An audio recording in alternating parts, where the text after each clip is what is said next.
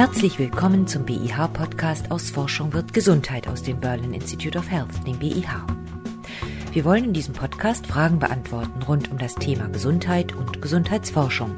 Mein Name ist Stefanie Seltmann. Heute, am Tag der seltenen Erkrankungen, geht es um krankhaftes Übergewicht, die sogenannte erblich bedingte Adipositas. Ein zum Glück eher seltenes Phänomen, dennoch ein großes Problem für die Betroffenen.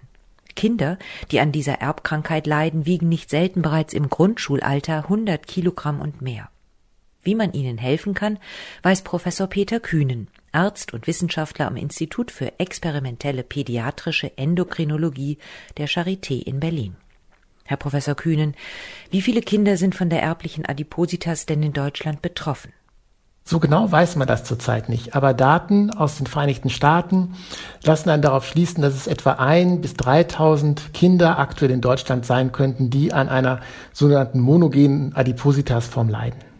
Und worunter leiden denn dann die Kinder? Sie sind stark übergewichtig, haben möglicherweise dadurch auch weitere gesundheitliche und vielleicht auch psychische Probleme?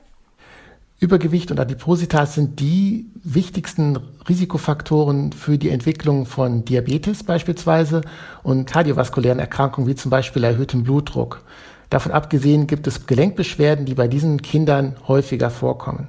Und abgesehen von diesen körperlichen Beschwerden ist die psychische Belastung von Bedeutung. Da geht es zum Beispiel um Hänseleien in der Schule. Es gibt auch da Daten wieder aus den Vereinigten Staaten, wo beispielsweise auch die Hänseleien durch die Lehrer zu einer starken psychischen Belastungssituation bei den Kindern und auch bei den Familien führen. Und die Krankheit ist ja in diesem Fall erblich, genetisch bedingt. Was genau läuft denn falsch im Erbgut der jungen Patientinnen und Patienten? Vererbte oder neu entstandene genetische Varianten führen dazu, dass die Signale für unser Sättigungszentrum, also das Signal für Ich bin satt, nicht mehr optimal funktionieren. Das heißt, es kann durch die genetische Variante dazu kommen, dass Botenstoffe, die dafür wichtig sind, nicht mehr gebildet werden können oder Bindungsstellen dieser Botenstoffe nicht richtig funktionieren. Und das endet alles in einem vermehrten Hungergefühl, einer sogenannten Hyperphagie und damit dann auch zu der Entwicklung von dieser Adipositas. Also diese armen Kinder haben ständig Hunger. Ja, richtig. Also ein Patient hat das mal mit einem Schatten verglichen, der einen ständig begleitet. Also man kommt nach Hause und das Erste, was man macht, ist, man geht zum Kühlschrank. Also ein, ein immer vorhandenes Hungergefühl. Also das hat nichts mit schlechter Erziehung zu tun, dass diese Kinder dauernd essen. Nein, das ist tatsächlich dieses Hungergefühl, diese Hyperphagie, die eine unheimlich starke Kraft ist und für Personen von außen ganz schwer vorstellbar ist, wie es ist, mit so einem permanenten Hungergefühl zu leben. Und für die Eltern ist es eine große Herausforderung mit diesen Kindern, weil sie versuchen, das zu reglementieren, dass die Kinder weniger essen, sich mehr bewegen. Aber die Kinder können nicht anders, sondern verlangen nach Essen. Auch das ist wiederum eine große Belastung dann für die Familien. Also wenn man etwas dagegen tun möchte, hört man wahrscheinlich von außen zuerst den Rat mehr Bewegung, weniger Essen, am besten Obst und Gemüse. Das hilft in diesem Fall gar nicht. Leider nein. Es ist sicherlich nicht verkehrt, das auf gar keinen Fall, aber keinem der Patienten gelingt es längerfristig dadurch, das Körpergewicht zu stabilisieren. Und das ist dann ein großes Problem. Bei Erwachsenen hilft in ganz hartnäckigen Fällen eine chirurgische Magenverkleinerung. Würde das bei diesen Kindern auch etwas bringen oder macht man das bei Kindern noch gar nicht? Es kommt immer häufiger vor, dass man diese Operationen auch bei Kindern und Jugendlichen durchführt. In diesem Fall ist es aber so, dass man auch schon im Tiermodell, aber jetzt auch bei Patienten gesehen hat, dass diese Operationen dazu führen, dass kurzzeitig das Körpergewicht weniger wird, reduziert wird und dann ist aber leider wegen diesem permanenten Hungergefühl das Gewicht leider wieder ansteigt. Also diese Operationen sind nicht erfolgreich. Mhm. Jetzt haben Sie durch ihre Forschungen, weil sie herausgefunden haben, wo dieser genetische Defekt liegt, ein neues Medikament entwickelt, das genau in diesen fehlerhaften Mechanismus eingreift. Können Sie mal beschreiben, wie das funktioniert? Alles ist ausgegangen von einer Patientin, der der Botenstoff MSH, melanozytenstimulierendes Hormon, fehlte. Und seit man diesen einen wichtigen Signalweg kennt, das ist jetzt über 20 Jahre her, dass man diesen Signalweg entdeckt hat, haben alle großen Firmen versucht, Präparate zu entwickeln, die da ansetzen. Und diese Patientin aus Berlin, die diesen Botenstoff gar nicht produzieren kann, die wollte sich operieren lassen. Und als dieser Wunsch geäußert wurde, hatten wir große Bedenken, dass das erfolgreich sein könnte. Und deshalb haben wir uns an alle Firmen gewendet, die jemals so versucht haben, solche MSH-Peptide herzustellen. Dazu muss man sagen, dass alle diese Studien in den letzten 20 Jahren gescheitert sind. Entweder weil die Präparate nicht funktioniert haben oder erfolgreich waren, irgendwie einen Einfluss auf das Sättigungsgefühl zu induzieren, oder sie haben zu schweren, sehr schweren Nebenwirkungen geführt. Und durch viele Zufälle kam der Kontakt zu einer Firma zustande, die gerade ihr neues Präparat in sehr früher Entwicklung hatte, in sogenannten Phase 1 Studien. Und das war der Beginn, dass wir hier an der Charité, weil die Firma das selbst nicht durchführen wollte, diese Studie machen konnten mit den Patienten mit dieser sehr seltenen genetischen Störung und die Firma das Präparat hierfür dann zur Verfügung gestellt hat. Und wie unterscheidet sich dieses neue Präparat von den bisher verfügbaren Präparaten? Warum hatten Sie die Hoffnung, dass das jetzt funktionieren könnte, wo viele andere zurückliegende Versuche nicht funktioniert haben? Dieses Präparat aktiviert einen wichtigen Rezeptor für unser Sättigungssignal und zwar auf eine ganz besondere Art und Weise. Bei diesen Bindungsstellen ist das sehr wichtig, wie der Rezeptor aktiviert wird, weil verschiedene Signalwege aktiviert werden. Man kann das sich ein bisschen so vorstellen wie ein Schiff, das in einen Hafen einfährt und dann verschiedene Züge mit der Ware in verschiedene Richtungen wegfahren. Und so ist das auch bei Rezeptoren. Und bei den früheren Präparaten war das so, dass ein ganz besonderer Signalweg immer aktiviert worden ist, der wahrscheinlich die Nebenwirkung erklärt. Und das ist bei diesem Präparat etwas anders, weil die Signalisierungswege, also die Wege, die die Züge nehmen, unterschiedlich ist. Und das kann der entscheidende Punkt sein, weshalb das dazu geführt hat, dass diese Patientin zum ersten Mal ein Sättigungsgefühl hatte und vor allen Dingen das Präparat auch gut vertragen hat. Haben Sie denn das Präparat direkt an der Patientin ausprobiert oder haben Sie da erstmal vor Experimente an Zellen oder vielleicht an Tieren, an Mäusen durchgeführt? Nein, also gesunde Mäuse hatten das äh, Präparat schon vorher bekommen und auch gesunde Personen hatten das Präparat schon vorher bekommen. Und dies war die erste Patientin mit diesem Krankheitsbild, was das Präparat dann bekommen hat. Und da waren wir uns am Anfang nicht sicher, ob das funktioniert oder nicht und haben uns deshalb sehr um die, die Bedingungen und um die Sicherheit gekümmert.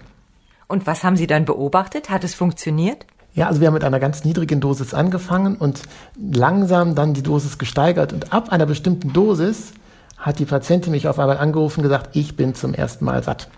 Und das war ganz besonders. Und dann hat es sehr gut funktioniert. Die Patientin hat deutlich weniger gegessen und dann in den ersten drei Monaten 24 Kilo verloren. Und hat dadurch, und das ist vielleicht sogar ein bisschen wichtiger als die Gewichtszahl, eine deutlich verbesserte Lebensqualität dadurch entwickelt, weil dieses Hyperphagiegefühl, also dieses omnipräsente Hungergefühl weggefallen ist. Wie alt war denn die Patientin und wie viel wog sie vorher?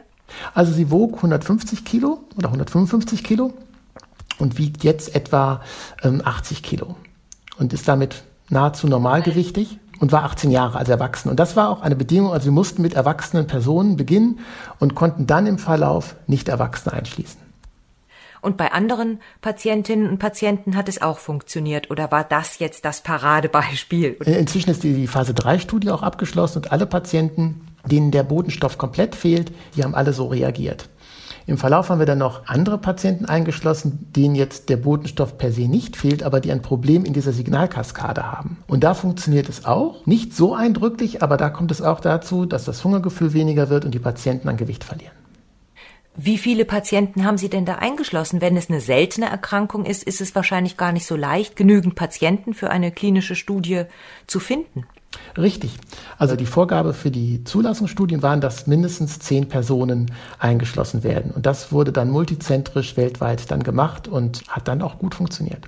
Das heißt, weltweit mussten Sie dann nach Kollegen suchen, die eben auch solche Patientinnen und Patienten behandeln. Die Phase 3 Studie wurde dann durch die Firma gemacht, aber zum Beispiel für, und für die Charité-Studie kommen die Patienten aus Paris beispielsweise, aus Cambridge, damit man dieses Problem umgeht, dass man zu wenig Patienten dann hier vor Ort in Berlin hat. Haben Sie denn auch Nebenwirkungen beobachtet? Ja, also die entscheidende Nebenwirkung erklärt sich dadurch, dass der Rezeptor für unser Sättigungsgefühl sehr ähnlich ist dem Rezeptor, der unsere Haut dunkel macht. Also der Rezeptor, der zuständig ist für unser Sättigungsgefühl, heißt Melanocortin-4-Rezeptor und der Melanocortin-1-Rezeptor ist der, der unsere Haut dunkel macht. Und das führt dazu, weil er eben auch etwas aktiviert wird, dass die Haut dunkler wird und wenn jemand vorher rote Haare hat, dann dunkeln die Haare und werden dann im Verlauf der Therapie bräunlich. Und leiden die Patientinnen darunter oder die Patienten oder ist es denen egal, Hauptsache das Gewicht wird verloren? Das ist eine gute Frage. Also die aller, allermeisten Patienten und Patientinnen haben damit kein Problem. Es gibt aber Fälle, wo das, gerade wenn die, der familiäre Hintergrund aus dem eher nordafrikanischen Bereich kommt, dann wird die Haut sehr dunkel. Und das ist dann auch ein Problem für die Patientinnen und Patienten. Das ist schwierig und das muss dann auch mit psychologischer Unterstützung besprochen werden und diskutiert werden, inwieweit man dann die Therapie weiterführt oder ob man die Therapie beendet, weil dann wird die Haut auch wieder heller. Wäre das eine Idee, dass man da in diese Richtung weiter forscht und weiterentwickelt und vielleicht eine Substanz findet, die nur speziell diesen Melanocortin-Rezeptor aktiviert, der fürs Hungergefühl zuständig ist und nicht den, der für die Hautfarbe zuständig ist? Richtig. Also daran arbeiten wir auch. Also das ist das Ziel und das ist ein ganz wichtiger Punkt, den Sie ansprechen. Das muss das Ziel sein, dass man einen selektiven Melanocortin-4-Rezeptor etabliert, der ein ähnliches Signalverhalten hat, sodass dann tatsächlich diese Nebenwirkung wegfällt. Im Berlin Institute of Health gibt es das BIH Spark-Programm, das Sie bei der Entwicklung dieses Medikaments auch unterstützt hat. Wie genau sah denn diese Unterstützung aus? Hier ging es um eine finanzielle Unterstützung der klinischen Studie und hier möchte ich mich nochmal für diese Unterstützung bedanken beim ganzen Spark-Team und beim BIH, weil ohne diese Unterstützung wäre die Studie nicht möglich gewesen, die jetzt da nicht von einer Firma finanziell gesteuert worden ist, sondern richtig wirklich von der Charité durchgeführt worden ist. Durch diese finanzielle Unterstützung konnten die Untersuchungen durchgeführt werden, die Patientinnen konnten nach Berlin kommen und das Studienteam konnte davon bezahlt werden. Gibt es das Medikament mittlerweile schon zugelassen auf dem Markt? Kann das schon verschrieben werden? Im November ist es von der amerikanischen Behörde FDA zugelassen worden für zwei bestimmte Indikationen und jetzt ist es gerade bei der europäischen Behörde im Zulassungsprozess. Und wie funktioniert denn die Einnahme? Muss man das täglich einnehmen über einen längeren Zeitraum? Muss man das möglicherweise lebenslang einnehmen, weil sobald man es absetzt, kommt das Hungergefühl wieder zurück? Ja, das ist tatsächlich so, dass man das lebenslang einnehmen muss, weil wenn man die Medikation unterbricht, dann kommt es nach etwa zwei bis drei Tagen dazu, dass das Hungergefühl wieder ansteigt. Man muss es einmal am Tag spritzen. Spritzen sogar. Das heißt, man muss zum Arzt oder kann man sich das selbst setzen wie so eine Insulinspritze? Das kann man selbst machen. Die Patienten spritzen sich selber ins Unterhautfettgewebe. Das ist ähnlich wie bei diesen Antithrombosespritzen, dass man einmal am Tag diese Injektion durchführt. Jetzt machen sich vielleicht ja auch andere übergewichtige Patientinnen und Patienten Hoffnung, die vielleicht keinen Gendefekt haben oder einen anderen Gendefekt haben, dass auch sie von dieser neuen Medikation profitieren könnten. Gibt es da Hoffnung? Grundsätzlich ist das Medikament kein Wundermittel. Also es funktioniert, wenn dieser Signalweg ein Problem hat oder eingeschränkt ist. Und eindeutig genetische Ursachen für eine Adipositas-Entwicklung sind selten. Aber was es gibt, sind häufige Varianten in den gleichen Genen, die dazu führen, dass vielleicht das Gen nicht komplett in der Funktion eingeschränkt ist, sondern nur teilweise und damit ein erhöhtes Risiko für die individuelle Person entsteht, dass man Adipositas im Laufe des Lebens entwickelt. Also das Stück Kuchen nur angucken muss, damit man schon ähm, an Gewicht zunimmt.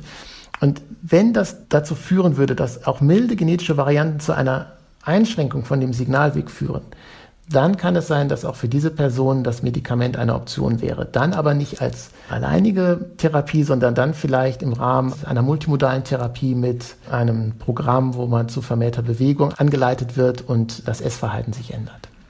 Jetzt sind wir ja im Zeitalter von Genscheren. CRISPR-Cas äh, hat im letzten Oktober den Nobelpreis bekommen, Emmanuel Charpentier, die ja auch in Berlin ist. Und Sie haben von Gendefekt gesprochen, also in diesem Gen, in dem Erbgut scheint ein Fehler drin zu sein.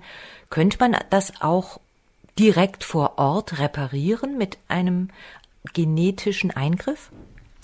Das ist natürlich extrem spannend, dieses Feld. Und es wäre wunderbar, wenn man in Zukunft das machen könnte. Inwieweit das wirklich dann als Therapie eingesetzt wird, in mittelfristig oder langfristig, das werden wir sehen. Aber es ist sicherlich ein Bereich, der dafür sehr, sehr spannend ist. Jetzt sind wir ja gerade im Frühling und die ersten Sonnenstrahlen kommen raus und so mancher denkt vielleicht auch über eine Frühjahrsdiät nach. Wäre dieses Medikament auch geeignet, dass man das vielleicht einfach mal zwei, drei Wochen nimmt, in dieser Zeit weniger Hunger verspürt und zwei, drei Kilo abnimmt, damit man wieder die richtige Bikini-Figur hat? Vermutlich nicht. Es ist so, dass unser Körper und unser Gewichtszentrum, ein Gebiet, das heißt Hypothalamus, weiß ziemlich genau, welches Gewicht wir haben sollen. Und es ist stärker reguliert, als uns das vielleicht lieb ist. Man nennt das Gewichtssetpoint. Und das erklärt diesen Jojo-Effekt, den man dann manchmal erlebt, wenn man zum Beispiel eine Reha-Maßnahme war oder wenn man eine Diät gemacht hat. Wenn sich nicht etwas Grundsätzliches ändert, ist das Ursprungsgewicht sehr schnell wieder erreicht. Da ist es leider so, dass man eher gucken muss, dass man langfristig Umgebungsfaktoren ändert oder Gewohnheiten ändert, damit man immer in Bewegung bleibt und genug Energie verbrennt, beziehungsweise erst gar nicht zu viel Energie aufnimmt im Sinne von zu kalorienreicher Ernährung oder Getränken. Also leider nichts für den ganz breiten Masseneinsatz. Nein, vermutlich nicht. Gibt es weitere Gendefekte, die Sie sich vorstellen könnten, die man so therapeutisch angehen könnte, wie Sie das jetzt mit diesem Gendefekt gemacht haben, die ebenfalls für Adipositas verantwortlich sind? Also unsere Studien haben auf genetische Störungen in dem Sättigungssignalweg geschaut. Es gibt aber besondere Erkrankungen, die man syndromale Erkrankungen nennt.